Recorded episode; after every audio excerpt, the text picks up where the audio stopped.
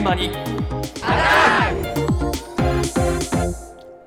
今朝の担当は竹内島さんですおはようございます。おはようございます。昨年から今年にかけて福岡県や静岡県などで園児が通園バスに置き去りにされて死亡してしまう事故が相次ぎましたがこれに対して政府は先週金曜日通園バスに置き去りを防止する安全装置の設置を義務付けることを決めました、で実はこうした装置はすでに世界では実用化されていまして関連する商社には問い合わせが殺到しています。詳しいお話を山陽貿易株式会社の堀内俊則さんに伺いました。えー弊社で取り扱っておりますのが、えーライダスというシステムでございまして、えー車内に置き去りになってしまった子供を検知できるセンサーでございます。送信した電波とお帰ってきた電波、その差異を見ているかどうかというものを検知するシステムになっております。昨年のですね、夏に福岡での置き去りの事故がありましたけれども、その事故を受けて、弊社のですね、パートナーであります、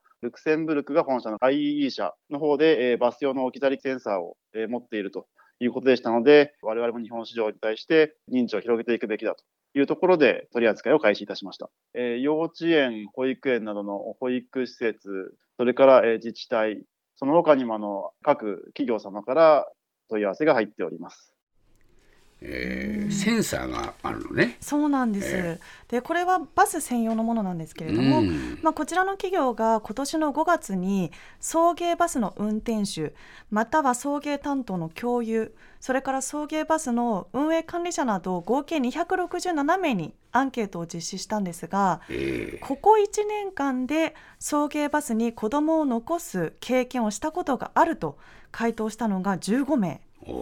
そのうち園児を車内に残しているということを認識していなかったと回答した方が3名もいたそうなんです、ここ1年間で。えでそこでルクセンブルクのパートナー企業のセンサーを日本でも取り扱うことにしたとーいうことなんですね。えでこちらすでに世界ではアメリカなんですがアメリカのミシガンオハイオフロリダの3つの州で導入されていましてアメリカではこの検知センサーが人が車内に残っているというところをキャッチすると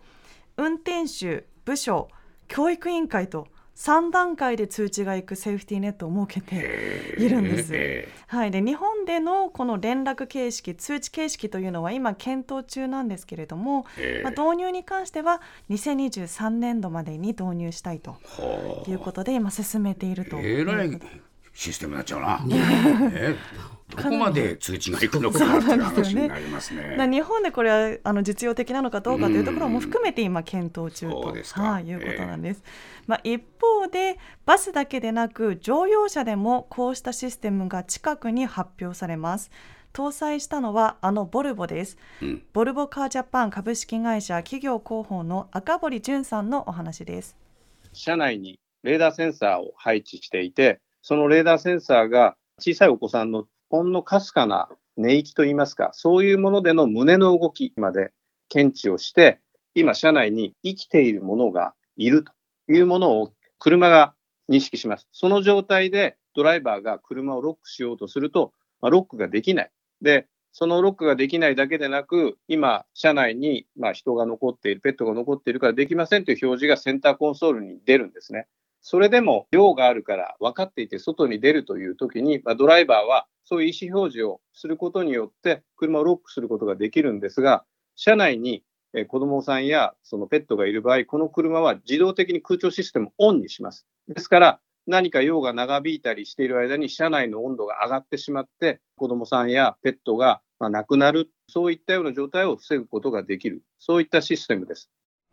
は素敵なんですよ。これあ結構親切だね はい、そうなんです。えーこちらあの正式には来月9日にストックホルムで公開されるボルボの新型電気自動車うん EX90 という SUV に搭載するシステムなんですが、えまあ、日本でももちろん多い置き去りですがアメリカでは1998年以降900人以上の子どもが高温の車内に放置されて死亡しているという統計が正確に出てるんですね。まあ、そこで新型車のこの EX90 の天井に7つのレーダーセンサーを装着してましてえ荷物を置くスペースまで車内全体カバーしてえ子供やペットなどの小さな胸の動きを正しく検知するということなんです、えー、そしてまたユニークで進んでいるのがエアコンとの連携なんですけど、えー、人が残っていることを検知した時はドアがまずロックできないんですね、一旦。そしてドアロックできませんよという警告が出るんですがそれでもちょっとコンビニに寄るとかっていう短時間の用事がある場合はドライバーが自分の意思で意図的にドアをロックできるんですがその分車内に残された人向けにエアコンが自動で作動するんですね、うん、なので熱中症などによる悲劇が起こらないというふうになってるんです。でこのアイディア以前からあったようなんですが昔は難しかったそうなんですね。ではなぜ今実現したのか赤堀さんのお話です。こういう悲劇が起こっているというのはボルボのセーフティーチームも気づいていて対策したいというふうに思っていたんですがそれが現実のものとなるまでに、まあ、かなり時間がかかったとそれと電気自動車っていう要素がすごく大きくてエアコンをま作動させるというのに、今までのガソリン車だとエンジンをかけなければいけないわけですけれども、そういうことがなく、スムースに、そして長い時間エアコンを作動できるという、そういう条件が整ったことも、まあ、今回の装備というのにつながっているんだと思います。順次標準装備化を進めていきたいということもあの言っていますんで、これからそういう部分も期待できるのかなというふうに思います。それと、あのこれはボルボの発表になっているわけですけれども、僕はこれを通じて、どのメーカーでもできるんじゃないかっ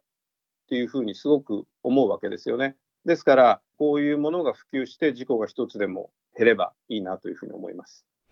うん。まあ、電気自動車なので車全体が電子機器状態ということで、エンジンを止めていてもエアコンをスムーズに使えるため実現が可能になったと、まあ、だからこれからやっぱり電気自動車でないとなこういうことはなかなかできないということになっちゃいますね。はい、あどうなんでしょうか？他のメーカーにも広がりますかね？ね広がっていってほしいというふうに若堀さんもおっしゃってましたね。そうですね、まあしかしいかに人間のね